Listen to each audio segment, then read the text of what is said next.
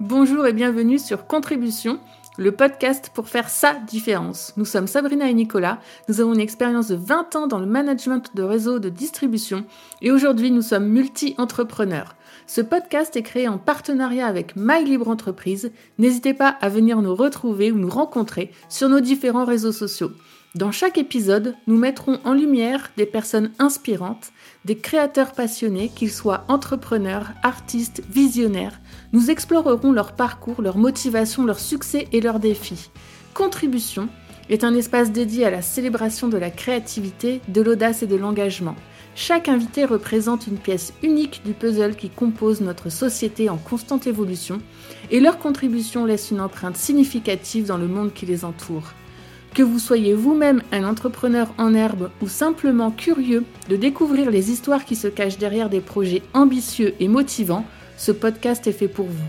Préparez-vous à être inspiré, à repousser vos limites et à embrasser le pouvoir de la contribution.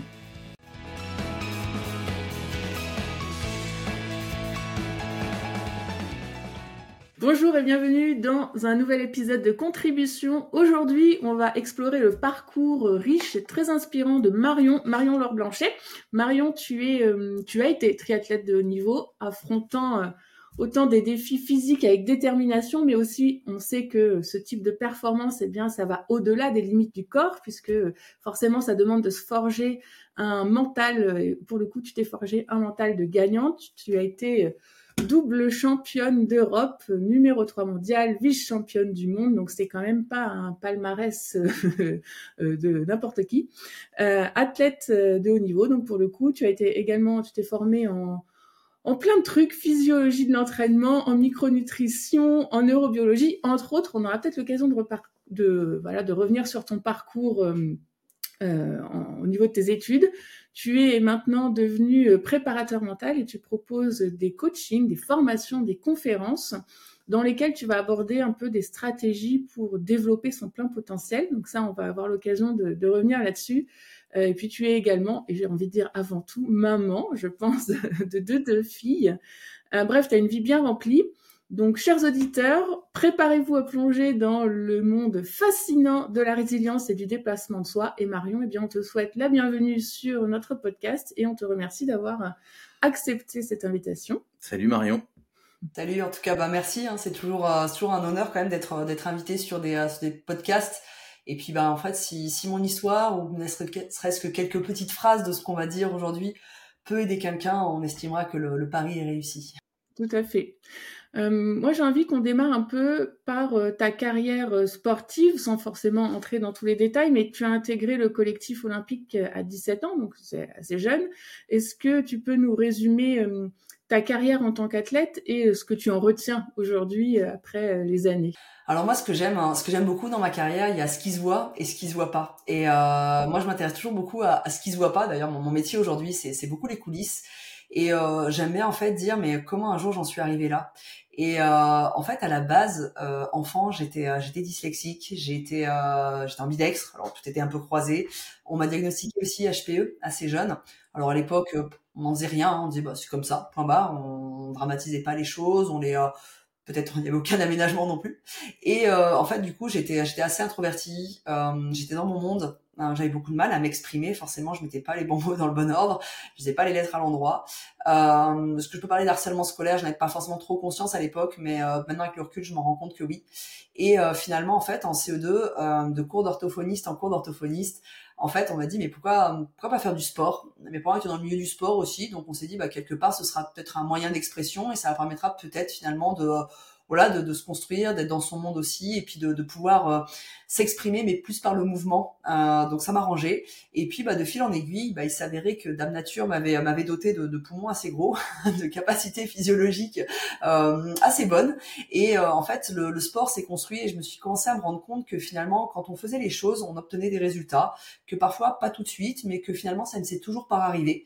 Et euh, en fait, de fil en aiguille, je me suis retrouvée, bah, je me suis retrouvée à gravir les échelons et parfois moi-même à être surprise de, de ce qui m'arrivait, mais je suis dans une forme d'insouciance. Et euh, c'est ça que j'aimais finalement cette première partie de carrière, c'est que je me rendais pas compte des choses.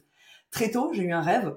Euh, alors c'était pas forcément le rêve d'être la meilleure ou autre, mais j'étais euh, marquée par euh, lorsque j'ai regardé les premiers Jeux Olympiques euh, à la télé. J'avais, c'était en 92 à Barcelone, j'avais juste 9 ans, et je me suis dit waouh, ça a l'air trop fort ce que ressentent les gens sur le podium avec leur leur, leur hymne national.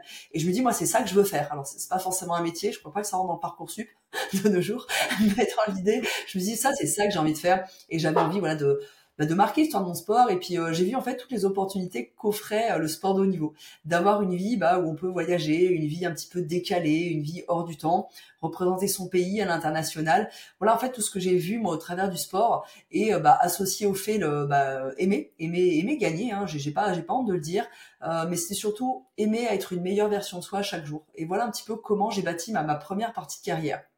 À l'âge de 17 ans, été détectée euh, parce qu'en fait, j'étais surclassée dans mes catégories euh, parce que c'est vrai que je remportais un peu tout haut la main et puis bah, on m'a fait courir avec les seniors et il s'avérait que bah, j'ai eu des bons résultats et on a décidé de, m'intégrer dans le collectif olympique. J'étais très très jeune. Le sport, euh, le triathlon est plutôt un sport à maturité tardive. Donc j'étais une fois de plus un petit peu euh, isolée parce que tous les athlètes se connaissaient déjà beaucoup d'avant. Ils avaient tous 25, 26, 27 ans, 30 ans pour certains. Et moi, je suis arrivée 17 ans, toute jeune.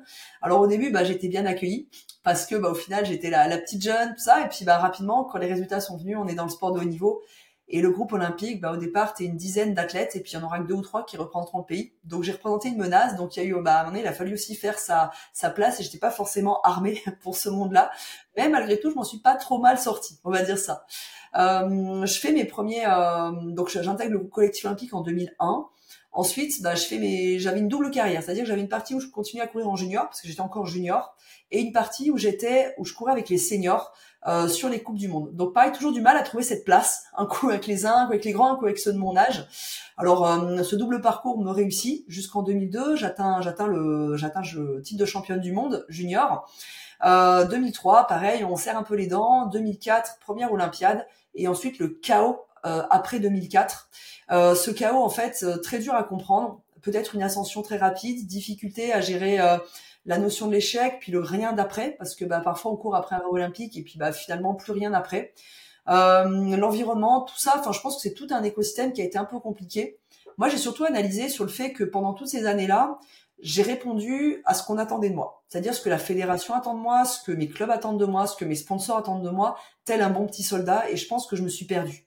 Euh, et ensuite, en 2005, bah, j'ai connu ce qu'on appelle le burn-out du sportif, c'est-à-dire le vrai chaos. Hein. C'est pas juste je me sens pas bien. Je me suis carrément réveillée à l'hôpital. C'était en fait, j'ai, je me suis effondrée dans les vestiaires, à la piscine. Quand je me suis réveillée à l'hôpital, euh, on m'a dit bah voilà vous êtes hospitalisé et j'ai envie de dire je peux pas j'ai piscine. Parce que c'est vrai j'avais piscine à ce moment-là.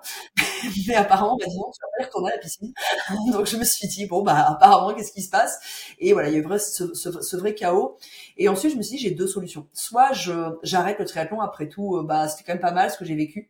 Mais je me suis dit si j'arrête sans avoir vraiment compris ce qui se passait je vais me prendre un boomerang dans ma vie je sais pas quoi donc je sais pas eu cette euh, je sais pas j'ai eu cette euh, cette clarté d'esprit et je me dis non, je vais repartir pour le collectif olympique. Donc il a fallu que je refasse mes preuves. Parce qu'en sport de haut niveau, euh, quand vous êtes absent une saison, euh, autant dire que vous repartez de zéro. On vous a pas attendu, euh, donc il a fallu que je refasse mes preuves. Et puis, ben, j'ai voulu construire ma carrière différemment, en me connectant plus à qui j'étais et en alignant un peu plus mes valeurs. Qu'est-ce que j'ai vraiment envie et comment j'ai vraiment envie de le faire? Et là, j'ai eu l'impression de me retrouver. Et finalement, mes, mes deuxièmes Jeux Olympiques sont pas mieux passés que les premiers, toute transparence, mais avec une sérénité.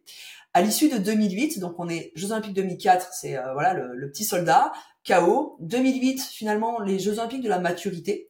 Et ensuite, après 2008, je me dis, mais qu'est-ce que je fais? Est-ce que je remplis pour des Jeux Olympiques jusqu'en 2012 J'avais l'impression de tourner un petit peu en rond et presque d'être devenu un fonctionnaire de mon sport, c'est-à-dire qu'on est, dépend de ma fédération, j'ai les stages, tout ça. Et là, je me suis dit, mais en fait, j'ai envie d'avoir un peu plus de liberté. Euh, et là, j'ai basculé sur le circuit professionnel en Xterra et en Alpha Ironman. Et en fait, bah, après 2009, je suis partie sur ce circuit professionnel. Donc là, on n'est plus du tout sous couvert de la fédération, on est professionnel, on se gère de A à Z, que ce soit nos déplacements, que ce soit nos, nos hébergements, que ce soit la totalité, les prize money, donc les, les, les sponsors ne sont, sont pas les mêmes, on est vraiment sur le système très américain. Et là, en fait, bah, ça a été vraiment cette seconde partie. Donc euh, tout a été cause-conséquence, je, je regrette rien dans ma carrière parce que bah, peu importe les titres, parce que des fois c'est vrai que les titres font toujours très pompeux. Alors oui, ils valorisent un instant T, mais c'est surtout tout ce qui m'ont permis d'être. Et euh, j'ai arrêté ma carrière juillet il y a 10 ans. Euh, mes titres sont pas très très importants. Ma, médaille de championne du monde, je crois, est dans une boîte en carton dans le garage. Qu'un jour je pense à trier tout ça. Mais voilà, c'est plus finalement tout ce que ça m'a apporté et de comprendre que le sport a été finalement juste un, un passage, un moyen euh, d'exprimer qui j'étais. Et puis bah, la suite de la vie, bah voilà, euh, c'est la même chose mais dans un autre domaine. C'est un parcours bien riche avec des, hauts et des bas, des succès. J'imagine que effectivement, comme on le dit souvent, l'important c'est pas tant la destination, c'est le chemin et c'est tout ce que tu apprends en cours de route. Euh, on sait que dans la vie, il y a effectivement des fois des obstacles, de l'adversité, des éléments qui viennent un peu freiner tes ardeurs et certaines choses que tu as envie de construire.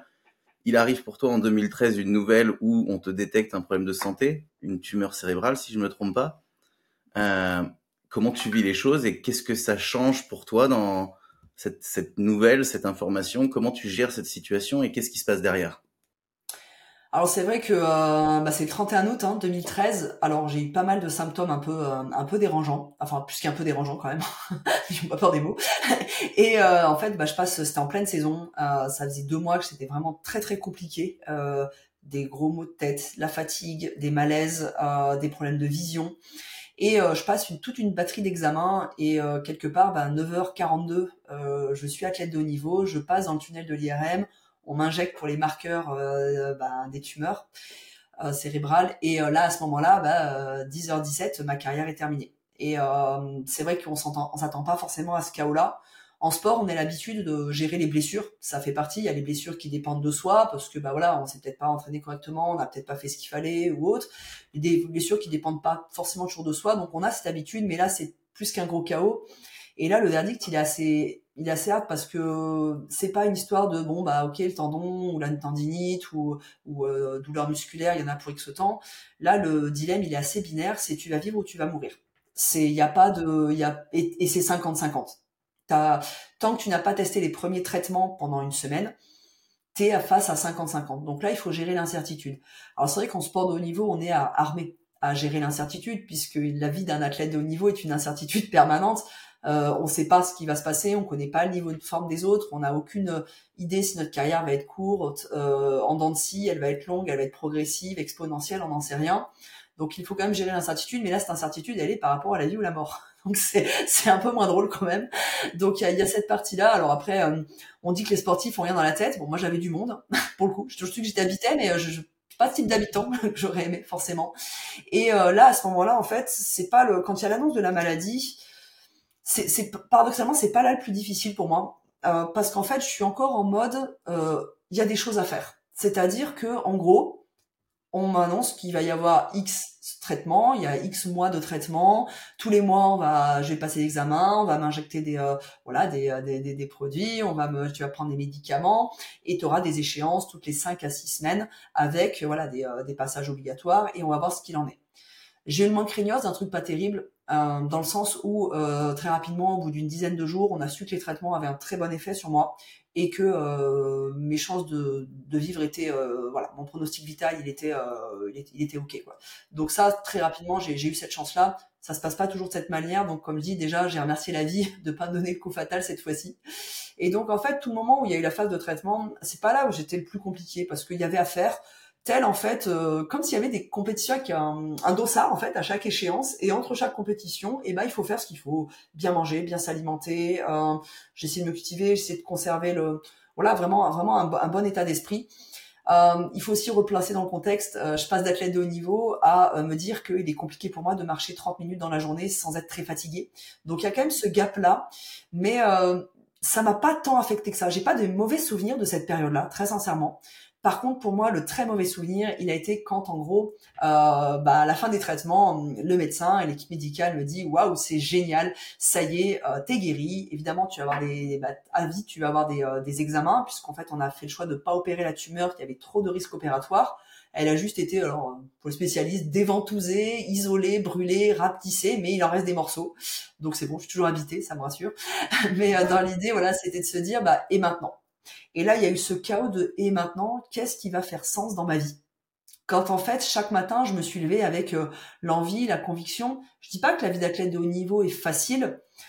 La question dans la vie, c'est pas de savoir si est-ce que c'est difficile ou facile, est-ce que c'est agréable ou désagréable, mais en tout cas, pour moi, ça faisait sens. Et euh, c'est ça en fait qui était fort pour moi dans mon quotidien d'athlète de haut niveau. J'étais réglée. Ça faisait plus de 14 ans que j'étais à haut niveau. Avant d'être dans les équipes olympiques, j'étais forcément dans des cursus sport-études. Et là, tu te dis, bah, et maintenant? Et qu'est-ce qui va me faire vibrer maintenant? Et là, ça a été cette, un peu cette descente aux enfers. On parle parfois en sport de niveau de la petite mort. Ça a vraiment été la petite mort. Quand un projet vous tient à cœur pendant des mois et des années et des années, eh ben derrière, tu dis, c'est la petite mort, et maintenant et là, c'est là que ça a été très très compliqué. Et on trouve pas de suite l'aspect de se dire voilà, waouh, maintenant je vais faire ça, ça, ça, c'est la suite logique de ma vie, je vais accompagner des gens à développer leur potentiel. Maintenant, ça paraît facile, mais au début, tu te dis mais c'est horrible, horrible, horrible. Et euh, heureusement, pardon, heureusement que j'avais travaillé en amont déjà d'un point de vue prépa mental mon identité. C'est-à-dire que je n'existais pas que au travers de mon sport. J'ai quand même créé une identité. Je savais que c'est pas Marion qui existe qu'au travers de son sport. J'avais, voilà, j'existais par moi-même aussi. Heureusement que j'avais travaillé ça et malgré tout, c'était pas évident. J'avais fait des études en parallèle en me disant, bah, de toute façon, comme ça, c'est bon, moi, je saurais quoi faire après. Bah, malgré tout, ça n'a pas été si évident que ça. Et du coup, qu'est-ce qui t'a amené à aujourd'hui? Comment, comment ça s'est passé entre ce moment et le fait aujourd'hui de devenir euh, préparateur mental? Est-ce que voilà, quel a été le chemin? Comment tu as fait pour euh, trouver cette, euh, cette issue? Alors moi j'aime bien, c'est la notion de rallier les points. En fait, je pense que on n'est pas là par hasard. On nous a planté euh, humains. On aurait pu mettre lampadaire ou tabouret. On nous a mis humains. Donc je dis, on va peut-être pouvoir faire des choses dans la vie. Et je me dis, mais en fait, il faut relier les points sur qu'est-ce qui fait réellement sens pour toi pour trouver quelque part ce qui t'anime le plus et quelle est, entre guillemets, alors sans partir dans les trucs ésotériques ou pompeux, mais quelle est finalement ta mission et qu'est-ce qui va t'animer. Et là, je me suis rendu compte, mais en fait, pourquoi tu as fait du sport? Donc j'ai décentré le sport en me disant c'était juste un moyen d'exprimer ce qui était important pour toi. Et en fait, ce qui est important pour moi, c'est exprimer un potentiel.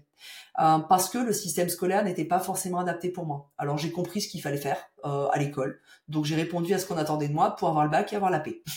concrètement. Mais, euh, et à l'époque, un bac S de préférence parce que c'est ça qu'il fallait passer. voilà, dans l'idée. Mais je me suis dit, ok, mais par contre, on n'a pas compris qui j'étais, on n'a pas compris mon potentiel.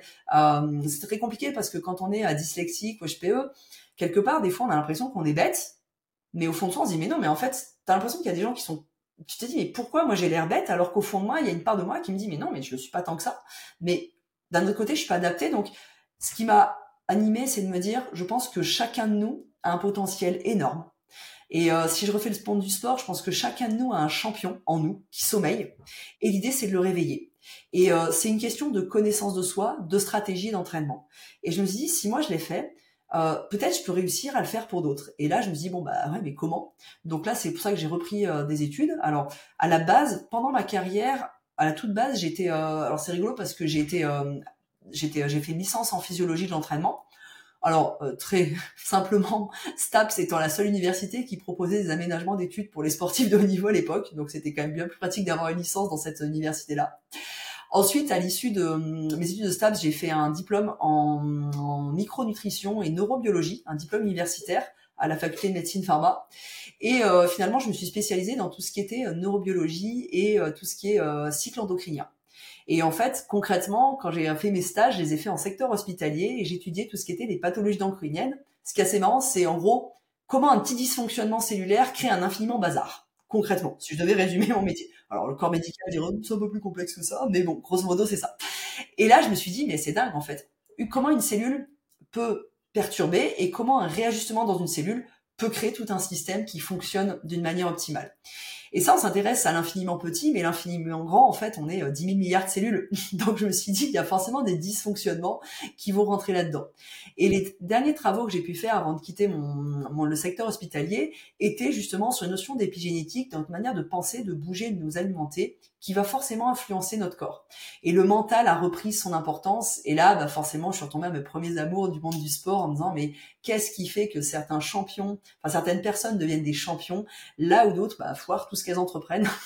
Est-ce que c'est une question de potentiel d'origine? Est-ce que c'est une question de d'origine Est-ce que c'est une question de, je sais pas, de, de capacité ou de, de, couleur de peau ou autre? Il y a plein plein de facteurs. Mais je me suis dit finalement il y a tellement de contre-exemples. Quand j'ai lu beaucoup de biographies, je me suis dit mais certains ils avaient rien pour réussir, ils sont devenus mais des, des personnes hyper célèbres, des Oprah Winfrey, des voilà toutes ces personnes là. Et je me suis dit mais en fait non c'est que mental. Et donc je me suis mise à décortiquer ce que faisaient les meilleurs et de me dire mais comment ça peut être appliqué à chacun? Donc voilà un petit peu ce qui m'a animé.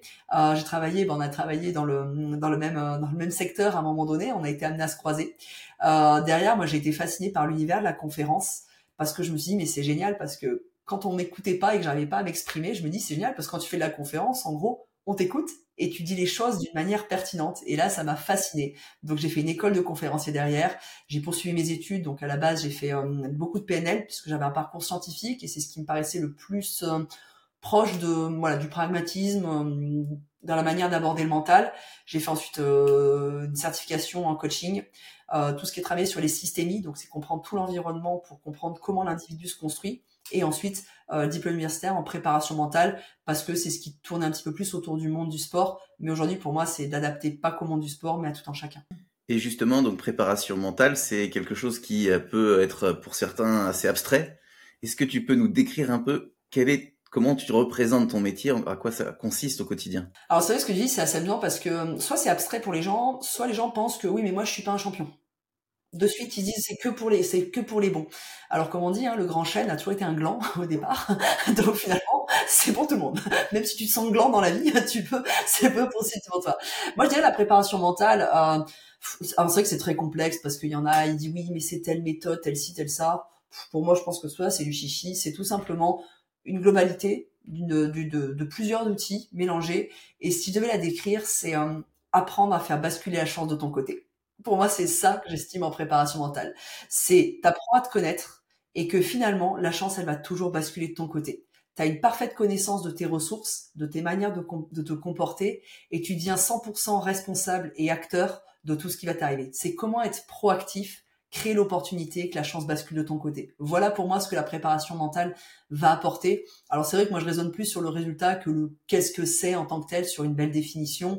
Mais voilà, dans l'idée, c'est plus sur ça. Et après, je pense que oui, euh, chacun, euh, même, même plus loin, moi je pense que c'est un devoir de chacun de devoir euh, faire de la préparation mentale. Parce que dans nos vies, on est, on est des conjoints, on est des conjointes, on est des papas, des mamans, on est des, des salariés, des entrepreneurs, des, des parents, des, on est toutes ces personnes-là. Donc pour moi, c'est un travail essentiel que, que de, enfin c'est un besoin essentiel que de travailler sur soi. Et c'est kiffant, je trouve. Oui, c'est clair. Dans ton métier, tu fais quand même pas mal de scènes, donc euh, d'intervention en de prise de parole en public. Euh, c'est un univers qui peut faire peur et euh, qu'on pourrait quand même comparer pas mal à, du sport, quand même, dans la préparation mentale et tout ça. Est-ce que toi, tu as des conseils à donner à quelqu'un qui aimerait s'améliorer euh, dans sa prise de parole en public? Alors c'est vrai qu'il y a plusieurs choses. Euh, j'ai du triathlon, c'est-à-dire que j'ai jamais réussi trop à choisir une discipline au fond de moi. Et aujourd'hui dans mon métier, j'aime l'aspect conférence, j'aime l'aspect coaching individuel et j'aime l'aspect formation. J'aime les trois parties. Euh, je ferai que l'un des trois, je pense que ça m'ennuierait un peu. Euh, mais si on revient sur l'aspect vraiment conférence, euh, j'avoue que c'est ce qui me donne le plus d'adrénaline et c'est ce qui me rapproche le plus de ce que je connaissais. Parce qu'en gros, sur une conférence, tu as 30 minutes, une heure ou une heure et demie maximum pour euh, envoyer du lourd. Et, euh, et l'idée, c'est qu'il y a beaucoup de travail en amont. C'est pas juste, je prends la parole, je suis un peu à l'aise, je parle. Donc il y a du travail en amont.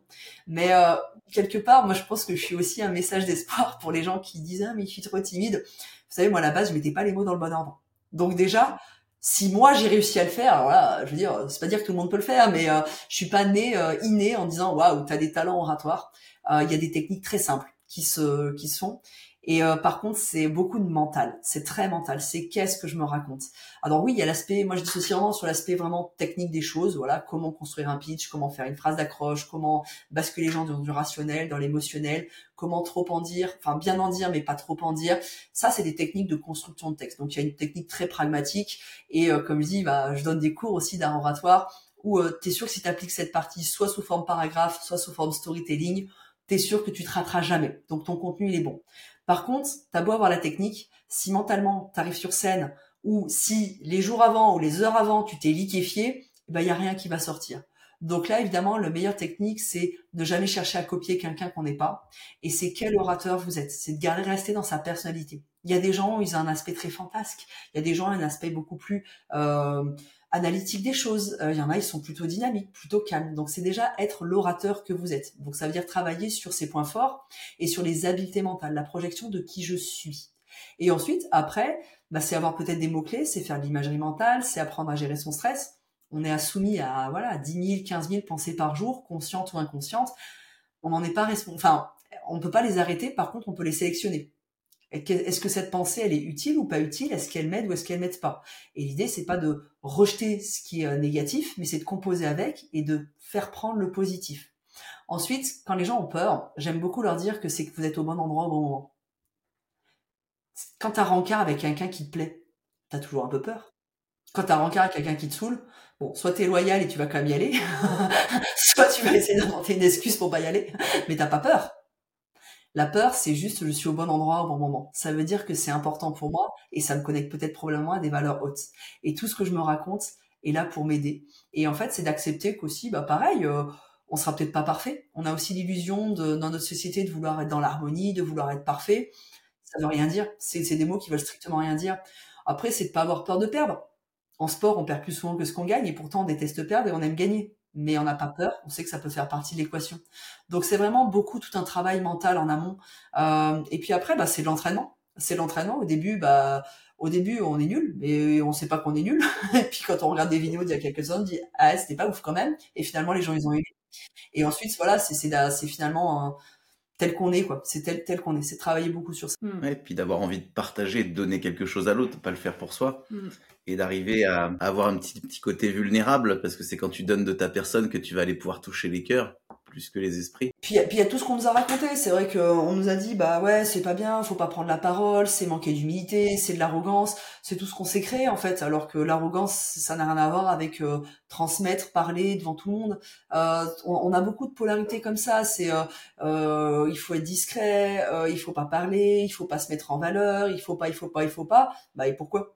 Si à un moment donné on transmet des choses. Et en fait, euh, comme on dit aussi, pareil, c'est de relativiser sur euh, ce qu'on va dire. Les gens retiendront ce qu'ils ont ressenti, pas ce que vous avez dit. Mais c'est notre culture aussi un peu euh, française, hein, il faut pas trop se montrer. Et si on veut te voir en conférence, est-ce que tu fais des conférences publiques ou tu fais juste des prestations privées parce que tu as été embauché pour ça? Les deux. Il y a une partie, en effet, alors là, je, je vais vraiment travailler des entreprises qui vont bah, bah, m'admirer pour des prestats que je vais faire en conférence. Euh, voilà, donc euh, c'est pour ça qu'alors des fois les gens qui sont sur les réseaux sociaux voient que je suis un petit peu à droite à gauche. Euh, donc l'avantage c'est que j'arrive à bien organiser mon agenda en fonction de quand j'ai mes enfants, si j'ai pas mes enfants. Euh, donc voilà, donc c'est vrai que je bouge beaucoup quand euh, c'est un, une envie. Quand euh, quand j'ai quand j'ai pas mes enfants, j'en profite. Et quand j'ai mes enfants, bah, j'ai tout organisé mon travail pour être beaucoup à la maison parce que j'aime j'aime cette notion de, de, travailler de chez moi aux heures que je peux choisir. Et ensuite, après, donc ça, ça va être les conférences qui vont être en presta. Et puis après, moi, régulièrement, je vais organiser des événements. Donc, euh, soit en présentiel, euh, donc plutôt bah, sur la région Clermont et la région lyonnaise. Et ensuite, après, très régulièrement, euh, je vais organiser des webinaires c'est-à-dire euh, des, sortes de masterclass où pendant une heure, une heure et demie, je vais aborder, euh, je vais aborder une thématique euh, souvent bah, qui est un peu lié. Euh, voilà, là prochainement, on, on, va on sur la fin de l'année, on va hum, beaucoup parler de notion d'objectif. Comment les sportifs de news se fixent des objectifs? Comment euh, les choses à faire et à ne pas faire? Parce que les erreurs que tout le monde fait et qu'un sportif de niveau ne fait jamais, sinon il va à sa perte. Voilà, donc je vais prendre des thématiques un petit peu en fonction de l'année, offrir des masterclass gratuites. Donc voilà, il suffit de s'inscrire et voilà d'accéder d'accéder à la masterclass euh, je vais, j'en fais, généralement une tous les tous les mois et demi à peu près. T'as un compte Instagram avec quand même euh, plus de 38 000 followers, donc euh, est-ce que tu te sens un peu influenceuse dans cette partie de, ta vie ou, ou tu vis ça plus comme une communauté à qui tu, tu, tu proposes bah, de suivre ton quotidien et ta façon d'être Alors moi, la base, je n'aime pas les réseaux sociaux, il faut le savoir. Et pourtant, ça n'en paraît pas quand on me voit sur les réseaux sociaux. Euh, j'ai, alors j'aime pas, entre guillemets, euh, je sais que ça peut être très chronophage. Euh, donc j'ai estimé que ma valeur la plus précieuse étant mon temps. Donc j'ai eu de trop traîner sur les réseaux sociaux. Et euh, je peux parfois aussi euh, avoir une forme de complexe d'infériorité. J'ai toujours l'impression que les autres, ils font des trucs de dingue. Oh, ils arrivent, ils sont beaux, ils sont forts. Et puis bah moi, finalement, j'ai toujours l'impression de, galérer. Donc j'essaie de pas trop m'imprégner trop des réseaux sociaux. Mais ensuite, par rapport aux réseaux sociaux, je me suis rendu compte aussi de l'impact que ça avait euh, au niveau, ben, en parlant très clairement du développement de, mon business, ça c'est sûr. Et puis le fait d'oser aussi. Euh, avant, j'osais pas parce que j'avais toujours peur que, ouais, mais écris un post, il faut qu'il soit parfait. Oui, mais là tu vois, ouais, mais là regarde, t'as une mèche dans les yeux, ouais, mais et il y avait toujours cette peur. Et jusqu'au moment où finalement il y a eu ce total lâcher prise Peut-être les gens aiment ce que j'écris, peut-être les gens n'aiment pas ce que j'écris. J'ai, moi, alors moi perso, je reçois rien de, j'ai jamais reçu de commentaires de haters, vraiment, jamais. Euh, c'est plutôt voilà, donc euh, parce que si je voilà je traite les sujets en étant moi donc euh, peut-être ceux qui m'aiment pas ils suivent pas tout simplement. Mais j'ai jamais été soumise à ça donc ça c'est plutôt c'est plutôt positif. Et je me suis rendu compte que finalement bah, ce que je peux dire peut aider des gens hein, parce que je reçois très souvent des messages très très touchants. Et même moi je me dis mais waouh! Et en fait c'est le fait de recevoir ces messages qui me donne aussi l'envie de transmettre non pas par narcissisme ou par ego, mais de me dire, mais si simplement en partageant ça, ça peut décliquer quelqu'un, bah c'est top, parce que si aujourd'hui j'en suis là, c'est bien que moi j'ai lu et côtoyé des personnes qui un jour m'ont fait décliquer d'une manière ou d'une autre.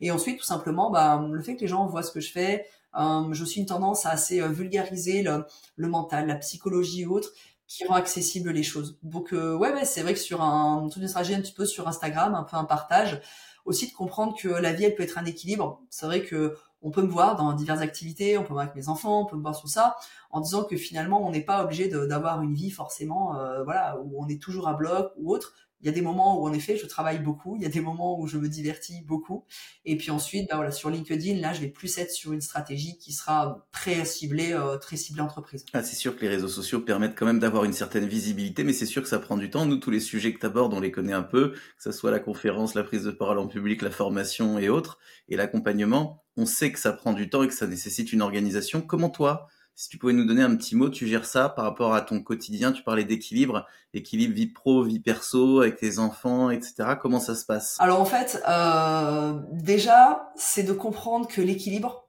c'est le déséquilibre permanent. Et une fois que tu es OK avec ça, déjà, tu lâches prise sur beaucoup de choses. Tu plus dans le contrôle. Alors, euh, alors si je devais retracer un petit peu ma vie, euh, je me suis séparée du, du, père de mes enfants. Mes petites étaient assez jeunes, elles avaient 5 mois et 2 ans. Et euh, je les ai eues dans un premier temps en garde majoritaire, c'est-à-dire que je les avais en quasi tout temps. Euh, elles partaient un week-end sur deux, un mercredi sur deux, je suis leur papa. Donc je les avais tout le temps. Et euh, je garde un très bon souvenir de ça, parce que finalement, euh, là où ça aurait pu être galère, et c'est vrai, je crois que je savais pas que je ne savais pas, mais euh, elles étaient petites, euh, et à côté de ça, bah, il fallait que je développe mon entreprise, parce que finalement, quand on a eu deux grossesses en trois ans et qu'on est une femme, développer son entreprise, bah, pendant un temps, été vraiment stand-by. Donc il a fallu repartir de zéro. Euh, et puis, bah, comme dit, très, de manière très pragmatique, bah, bouffer à la fin du mois et payer le crédit de la maison. Ça, c'était assez pragmatique, donc je ne me suis pas trop posé de questions. Mais je garde un très bon souvenir de cette période-là. Euh, même si j'avoue que euh, j'étais très, j'avais beaucoup de cernes à l'époque, mais finalement, voilà, tout s'est développé et, et en fait, tout était question d'organisation et de clarté. J'ai beaucoup toujours protégé mon aspect une bonne alimentation, un bon sommeil pour toujours garder cette clarté-là. Euh, depuis deux ans, désormais, on est sur un mode de garde alterné. Alors j'ai vu euh, en toute transparence une corrélation énorme entre le changement de garde et la croissance de mon chiffre d'affaires de mon entreprise. ce qui montre quand même que mes enfants prenaient beaucoup de temps. Peut-être aussi parce que maintenant elles savent s'habiller toutes seules. Je pense que ça aide aussi. Il y a un peu plus de temps. Mais euh, l'idée c'est que c'est de gérer vraiment les équilibres en fonction de la vie qu'on a. Euh, je me suis rendu compte que n'ayant pas mes enfants tout le temps, c'est parfois douloureux pour une maman, on va pas se mentir. Mais je me suis dit à moi d'en créer une opportunité. Et euh, aujourd'hui, il y a vraiment une semaine où j'ai beaucoup travaillé. Alors j'aime pas le mot beaucoup parce que moi j'ai l'impression que je travaille 24 heures sur 24 parce que même la nuit je fais des rêves où il se passe des trucs de ouf. Donc est-ce que c'est pas une façon de travailler aussi? Et je souhaite à tout le monde de travailler 24 heures sur 24. Ça veut dire que vous êtes vraiment sur votre mission. Donc il y a des semaines où je vais oui pas mal travailler euh, et les semaines où j'ai mes enfants, bah je pose mon mercredi, je les amène à l'école, je les ramène à l'école à moins que j'ai vraiment un grand déplacement euh, très très euh, voilà où la date peut pas bouger mais de manière générale j'ai cette liberté de choisir mon emploi du temps Ensuite, c'est une forme, alors j'aime pas le mot autodiscipline, souvent on dit que les euh, sportifs de haut niveau, les entrepreneurs ont une grosse autodiscipline. Je crois que l'autodiscipline est juste la conséquence. Euh, la conséquence d'avoir un rêve fort, un objectif clairement défini, aligné avec qui on a envie d'être. Donc euh, c'est vrai que par exemple, bah, le matin, je me lève vers 6h, 6h15, et je travaille toujours une petite heure avant de réveiller les enfants. Euh, parce que c'est cette petite heure qui me crée une bulle. C'est là où j'ai les meilleures idées. Et je me suis rendu compte aussi que cette heure-là, si je la prenais pas, si je voulais faire le même contenu, des fois, je mettais trois heures à le faire. Donc, je me rends compte que le matin, j'ai une rapidité d'exécution. Ensuite, je me suis dit, qu'est-ce qui est réellement important pour moi? Le sport. Euh, le sport fait toujours partie de mon hygiène de vie non plus dans le but d'être performante, mais je case aussi systématiquement 5 à 6 fois par semaine une heure de sport dans la, dans la, dans la journée. Euh, alors ça paraît beaucoup, mais euh, je m'entraînais 2 à 3 fois par jour, tous les jours, je m'entraînais 4 à 5 heures par jour. Donc aujourd'hui, euh, m'entraîner 6 heures par semaine, ça me paraît pas énorme non plus. Et ça fait partie de l'hygiène de vie, mon corps est capable de, de, l'encaisser aussi. Donc ça sert à rien de dupliquer quelque chose. Voilà, je sais pas dire tout le monde vous devez faire une heure par jour. voilà, mon corps a été habitué comme ça depuis son enfance. Ensuite, donc c'est de caler le, tout ce qui va être hygiène de vie. Donc je préserve énormément mon sommeil. Euh, je me couche pas tard, c'est vrai. Alors, je me couche pas non plus à 8 heures, mais euh, je dors à 22 heures. Ça peut paraître euh, bizarre dans notre société parce que souvent, bah, on est une société de divertissement et de distraction et c'est facile de se coucher tard. Mais le truc, c'est qu'en me couchant à 22 heures, j'ai aucun souci à me lever à 6 heures du matin, là, hyper facilement. Donc, c'est faire le, faire une croix sur tout ce qui serait peut-être un peu, bah, voilà, les, les séries ou autres. Alors, je regarde de temps en temps la télé, de temps en temps une série, mais je préserve ce sommeil-là. C'est aussi un aspect que je déteste être fatigué. Euh, ça me rappelle tellement quand j'étais en phase de traitement où j'ai su ce qu'était la fatigue au point même où tu demandes t'es pas en train de mourir. Donc j'ai voilà, je déteste la fatigue. Je trouve que c'est gâcher sa journée et euh, comme je dis quand enfin quand on est passé proche de la mort, on se dit mais je peux je veux plus gâcher une seule journée de ma vie parce que je connais pas ma date de péremption. Autant sur un yaourt c'est écrit sur l'opercule, bon, on peut le tirer jusqu'à 15 jours, ça marche, mais après on on connaît pas notre date de péremption. Donc l'idée c'est je veux pas gâcher. Donc je me couche, j'ai une bonne hygiène de vie par rapport à ça.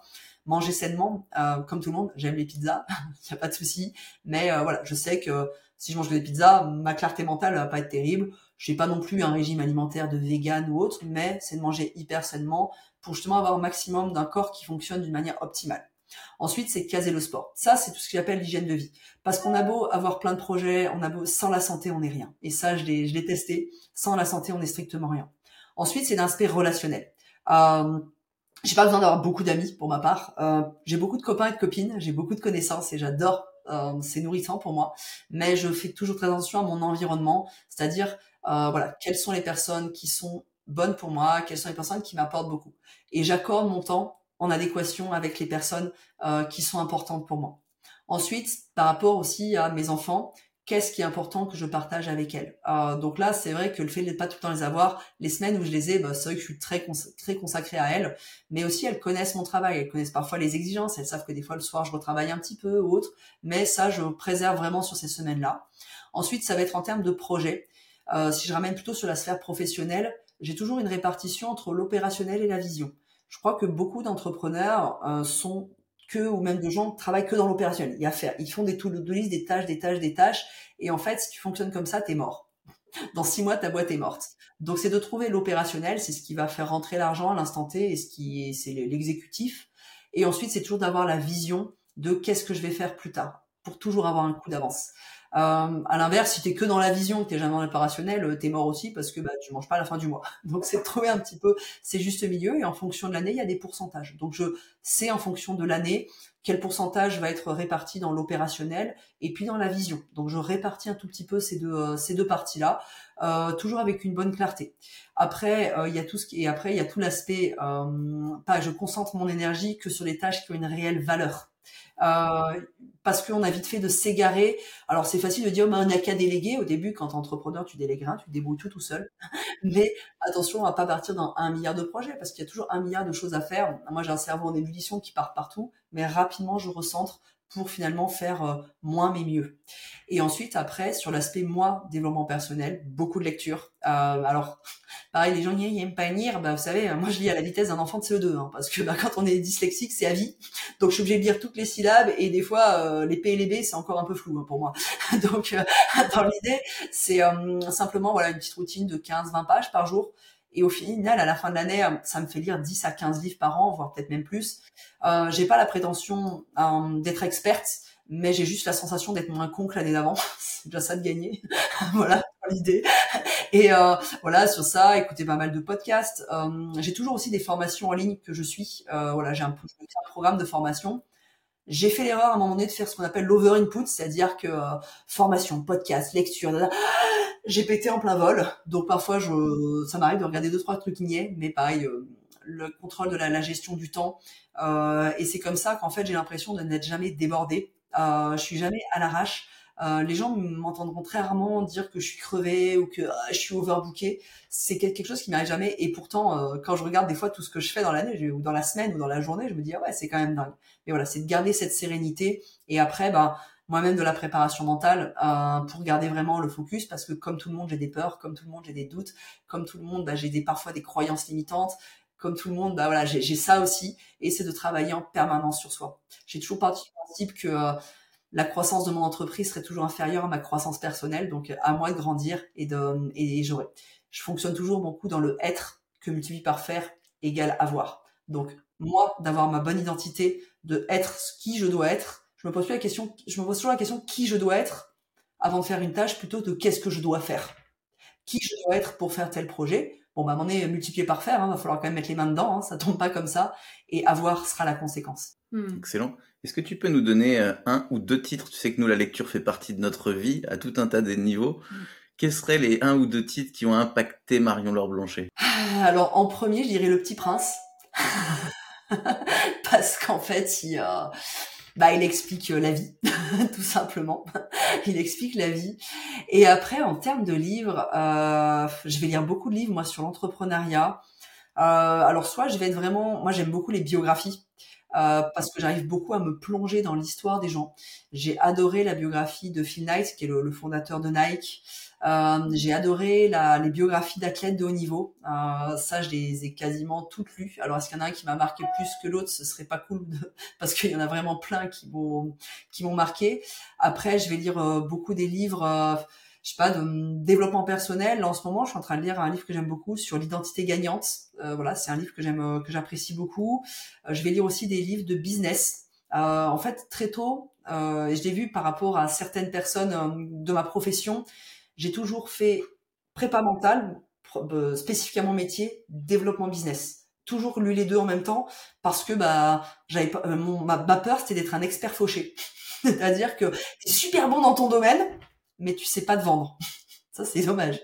donc euh, donc dans l'idée voilà, c'était vraiment d'arriver à se dire OK, je vais toujours faire les, les deux en même temps. Euh, j'ai pas un titre précis euh, je retiens pas les titres en fait. C'est pour ça que pareil, en termes d'habitude, j'ai tout un système d'organisation euh, avec des euh, voilà, j'utilise l'application Beer sur lequel en fait j'ai toutes mes notes qui sont classées avec des hashtags, euh, des arrobas d'auteurs, de, façon à ce que quand je recherche une référence, je peux l'avoir de suite. On sent que tu es quand même très organisé, un peu au taquet. Alors pour, pour pas faire peur aux gens, à la base je suis pas organisée. À la base je suis voilà. Et euh, j'ai compris que, et moi à la base, j'aime, j'aime rêver, j'aime l'indépendance et j'aime la créativité. Et euh, j'ai remarqué que plus je m'organisais, plus cette case liberté, créativité, elle s'ouvrait. Je suis pas organisée pour le plaisir d'être organisée, dans le besoin de tout millimétrer, mais en fait, quand tout est bien organisé, bien rangé, et eh ben en fait, je me rends compte que c'est l'ouverture à ça. Et ce qui est le plus important pour moi à protéger dans ma vie, c'est ma liberté et ma créativité. Et c'est les deux choses les plus importantes. Et ça passe par le fait bah, de bien m'organiser. Et c'est vrai que mon environnement est assez minimaliste. Euh, que ce soit dans les placards de cuisine, que ce soit dans mes tiroirs, que ce soit sur mon ordinateur, parce que quand il y a trop de choses, j'ai une charge mentale et je euh, j'y arrive. Donc voilà un petit peu, mais c'est vrai que oui, oui, et ça c'est et après pareil, c'est euh, les tips que j'ai donnés. L'idée c'est de chacun doit se trouver les siens. C'est essai, erreur, essai, erreur, essai, erreur. C'est pas de dire tiens Marion elle fait ça, il faut faire comme ça. Euh, il faut trouver. Alors oui, il faut s'inspirer quand même de, de grandes bases. Euh, c'est sûr que tu travailles en pyjama avec le bordel sur ton bureau, j'ai du mal à penser que tu vas être dans un état d'esprit entrepreneurial et, et, décrocher le monde, quoi. Enfin, si c'est ton, si c'est ton objectif. Donc voilà, c'est d'arriver à, à, trouver qu'est-ce qui te correspond. Mais voilà, c'est, euh, c'est ça pareil. Bah, beaucoup, je forme beaucoup de gens à simplifier l'essentialisme. Tiens, bah tiens, tu parlais d'un livre. L'essentialisme, c'est un livre qui est super sympa. Donc c'est test and learn. Fais des choses et apprends au fur et à mesure. Et accepter l'erreur, en fait. Il n'y a pas de. Alors souvent, euh, Nelson Mandela disait euh, soit je gagne, soit j'apprends. Bon, moi, j'apprends même quand je gagne ou quand je perds, hein, c'est pas le souci. Mais c'est accepter l'erreur. Euh, et en fait, c'est comme accepter l'échec. Dans la vie, il peut pas y avoir de victoire sans échec. Et quand tu as compris que tu pouvais perdre, t'oses gagner. Si tu as peur de perdre, t'oseras jamais gagner. La folle envie de gagner doit être supérieure à la peur de perdre. C'est juste ça qu'il faut vérifier. Mm. Mm. ça, c'est clair. Tu as eu 40 ans cette année comme Nico. Cool. ça arrive, hein. Fallait bien que ça arrive, hein. Si tu devais tout recommencer, est-ce qu'il y a des choses que tu aimerais changer dans ton parcours ou euh, tu reprends les mêmes et tu recommences? Alors, euh, c'est la question double parce que d'un côté, euh, oui, la maturité, euh, si jeunesse savait, euh, si vieillesse pouvait. Mais tout ce que j'ai fait avant m'a amené à qui je suis maintenant. Donc je kiffe ce que je kiffe aussi, c'est de me dire que dans dix ans, je serai encore une meilleure version de ça. Donc ça, j'ai aussi hâte de vieillir, entre guillemets, je dis bien. J'ai pas cette peur de vieillir parce que je sais que chaque année. Et euh, problème, c'est que si je change le passé, est-ce que je suis vraiment cette personne aujourd'hui? Donc il y a cette partie-là. Après, euh, j'ai eu besoin d'aller explorer tout ça dans mon passé pour être ce que je suis aujourd'hui, construire ce que j'ai aujourd'hui, aimer la vie que j'ai, que ce soit dans, dans mon environnement, que ce soit mes enfants, que ce soit la vie que j'ai. Donc j'aurais peur qu'en changeant des trucs, il deux, trois petits trucs. Et après, peut-être qu'à un moment donné, moins perdre de temps à, euh, à m'accrocher à des choses qui faisaient pas sens. Euh, j'ai un fort sens de la loyauté, de l'engagement, de la sincérité. C'est vrai que, mais parfois peut-être euh, trop, ce qui fait que je vais persévérer dans quelque chose qui ne me correspond pas juste parce que j'ai dit que je le ferais. Donc ça, peut-être, c'est une connerie. Parfois, ça a été une connerie, que ce soit dans des relations, que ce soit dans des projets, euh, voilà. Donc, mais d'un côté, j'aime cette valeur que j'ai en moi, mais peut-être que des fois, peut-être qu'au lieu de taper cinq fois le mur, peut-être trois, ça suffit. par exemple. voilà, c'est peut-être ça. Mais peut-être est-ce que j'ai pas eu besoin de taper cinq fois pour aujourd'hui comprendre qu'il faut taper plus de trois fois? Donc c'est euh, c'est un peu piégeux, je sais pas, je sais pas. Euh, ouais, on va dire. Alors on va juste essayer de pas refaire là sur les dix prochaines années ou jusqu'à la fin ou sur les prochaines semaines me servir de ce qui s'est passé, de, de, de, mon passé. La réponse n'est pas très claire. Hein. c'est ce petit côté un peu déterminé que je connais bien. C'est euh, mais c'est ce qui fait aussi le charme de chacun c'est ces imperfections et cette capacité à passer à l'action sans vouloir euh, que tout soit parfait. Mm. Ouais, ça soit parfait. Et puis des fois, même plus loin, c'est, les gens perfectionnistes, euh, des fois, je me dis, mais en fait, euh, pour qui on se prend pour vouloir titiller la perfection Enfin, c'est, c'est, c'est hyper, c'est hyper égotique, en fait, dans ce cas-là. Et après, si, je pense que, bah, c'est ce que j'ai d'enseigner beaucoup à mes enfants. Déjà, c'est la connaissance de soi. Je pense qu'on pourrait nous l'enseigner vraiment plus tôt. Mais bon, pareil, on est d'une génération où on n'enseignait pas avant, c'est comme ça. Mais la connaissance de soi, les euh, voilà, les les les, les sept leviers de l'intelligence, les euh, ça, franchement, j'aurais su plutôt. Je pense que ça m'aurait pu m'aider. Parce que j'ai longtemps pensé que j'étais pas intelligente, euh, j'ai pas la prétention de l'être, mais voilà, j'ai compris qu'il y avait sept dimensions de l'intelligence et que c'était dommage de s'axer sur une ou deux et qui étaient peut-être pas pas les miennes. Hmm. Génial. En tout cas, je trouve que tu as une belle énergie, ça fait plaisir cet échange. Mm. Si des gens veulent en savoir plus sur toi, sur ton parcours, ce que tu fais, comment, où est-ce qu'on te retrouve? Alors, on me retrouve bah, très facilement, hein, comme dit Sabrina, sur les, euh, sur les réseaux sociaux. Donc, très simplement, Marion. Alors, Laure Blanchet, c'est mon nom de famille, je m'appelle pas Laure. voilà, c'est pas Laure et plus loin Blanchet. Donc, Marion Laure Blanchet. Euh, site internet également, euh, voilà, sur Google. Euh, je crois même que j'ai une page Wikipédia. Quelqu'un avait fait une page Wikipédia à l'époque où j'étais à donc c'est plutôt cool. ça fait un bon référencement Google, ça, pour le coup. et après, voilà, sur tout ce qui est réseaux sociaux. Et puis, pas hésiter à, envoyer un message. Je réponds tout le temps. Euh, je réponds systématiquement et c'est moi en personne qui répond. Voilà, c'est quelque chose que j'ai voulu garder. Je veux pas déléguer. Euh, autant j'ai délégué des choses dans mon business, autant voilà l'aspect euh, l'aspect répondre et interagir avec les gens. c'est quelque chose qui voilà, je, veux je veux le garder parce que bah parce que je trouve que c'est la moindre des choses. Euh, voilà, et par respect. Donc, euh, de pas hésiter à, m'envoyer un mail dessus l'actualité parce que voilà, on va faire euh, prochainement un prochainement, je vais faire un webinaire. C'est gratuit, il y a de l'information dedans. Comme je dis, c'est c'est pas se priver d'informations gratuites et peut-être pas se disperser dans un milliard de contenus. Donc voilà, si à un moment donné quelques petites choses que j'ai pu dire vous ont vous ont percuté, eh ben allez-y. Et si quelques certaines choses que j'ai dit vous ont fait peur, c'est bon signe aussi. Ça veut dire qu'il y a peut-être des choses qui vont bouger en vous. Cool. En tout cas, on mettra les liens en dessous du podcast pour que les gens puissent facilement aller connecter. Oui. On te propose notre dernière question qu'on pose à tous nos invités. C'est notre podcast s'appelle Contribution. Qu'est-ce que c'est pour toi contribuer? Alors contribuer, c'est euh, à sa propre échelle apporter quelque chose en toute simplicité et euh, avec ce qui est important pour soi. Pour moi, j'estime que pour moi ma contribution, bah, c'est euh, voilà peut-être apporter bah, du contenu euh, pour des gens qui veulent révéler leur plein potentiel. Ensuite, c'est aussi quelque chose qui doit s'apprendre très tôt parce que c'est en donnant qu'on reçoit. Et euh, quand je dis à son échelle, par exemple, euh, alors j'ai j'ai ma petite fille, ma, ma plus jeune, qui, je sais pas, elle adore la planète trouve ça fascinant, la planète, il faut prendre soin de la planète, ils ont dû voir des choses comme ça à l'école. Et c'est tout simplement lui apprendre à bah, ramasser un papier, même si c'est pas toi qui l'as jeté. C'est le petit geste que tu vas faire. Voilà, donc pour moi, c'est la contribution. C'est aussi la contribution, euh, peut-être dans notre plus petit écosystème, auprès de nos proches. Donc c'est apporter quelque chose en étant soi et la manière la plus simple. Ok. Cool. Bah écoute, merci beaucoup. Merci pour Merci cet échange. euh, ouais. Merci pour ton, tout ton temps et puis euh, bah, tout, tout cet échange hyper riche. C'était très très Très dense, avec beaucoup d'informations à écouter et à réécouter. En tout cas, merci beaucoup Marion pour ce temps partagé. De toute façon, on reste, on reste en contact. Ouais, Avec plaisir. En tout cas, Merci.